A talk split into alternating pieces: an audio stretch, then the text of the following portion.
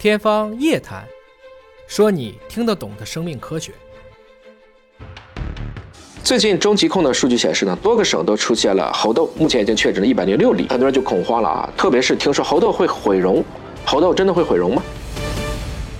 大家好，我是尹烨啊。经历过新冠以后呢，大家可能都越来越重视目前的这些传染病。在短短一个月期间呢，中国大陆多个区域都出现了猴痘的病例。但是尹哥在这个时候依然还想给大家吃一颗定心丸。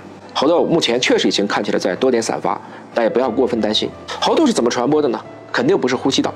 目前来看，它主要的传播途径还是接触传播，即通过黏膜和破损皮肤来入侵人体的。常见的感染原因包括，但不限于，比如说被携带病毒的啮齿类动物、灵长类动物抓伤、咬伤，包括和猴痘的患者有体液的交换、触摸过。病变的部位，共同使用过床单等亲密的物品。那从目前来看呢，这个在已经报道的案例当中，确实男性同性恋是其中的比较高发的一个群体。猴痘和艾滋病从传播途径上来看呢，确实有不少相似的地方，比如说它们的起源都跟非洲的野生灵长目有关，传播方式也类似，但它们同样并非只是一个男童的专利。也希望大家呢，还是要正确的面对这个病毒，不要去营造出各种阴谋论，包括人身攻击。实际上，中国大陆啊，并不是猴痘疫情的一个重灾区，普通人的感染风险并不高。大部分人即使不幸感染，无需任何干预，一般两到三周自己就好了。猴痘的潜伏期一般在五到二十一天，并发的时候呢，会有发热、皮疹，包括淋巴结肿大等等。这个皮疹确实是先在面部开始，再向四肢扩散，确实有严重的能达到数千个。这一每一个的直径大概就是半厘米到一厘米，出现一个质地较硬的球形，可能会疼痒。那么结痂脱落以后呢，就会形成一个红色的瘢痕。这个就是大家最近。比较担心的毁容的由来。美国呢，因为猴痘闹得比较早，在他们的皮肤病学会目前给出来的一个证据，大概百分之十三的人痊愈后会出现疤痕，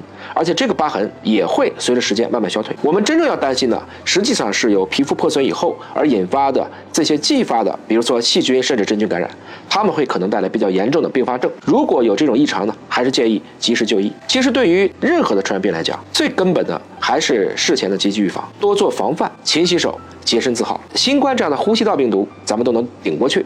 猴痘面前，我们应该可以从容应对。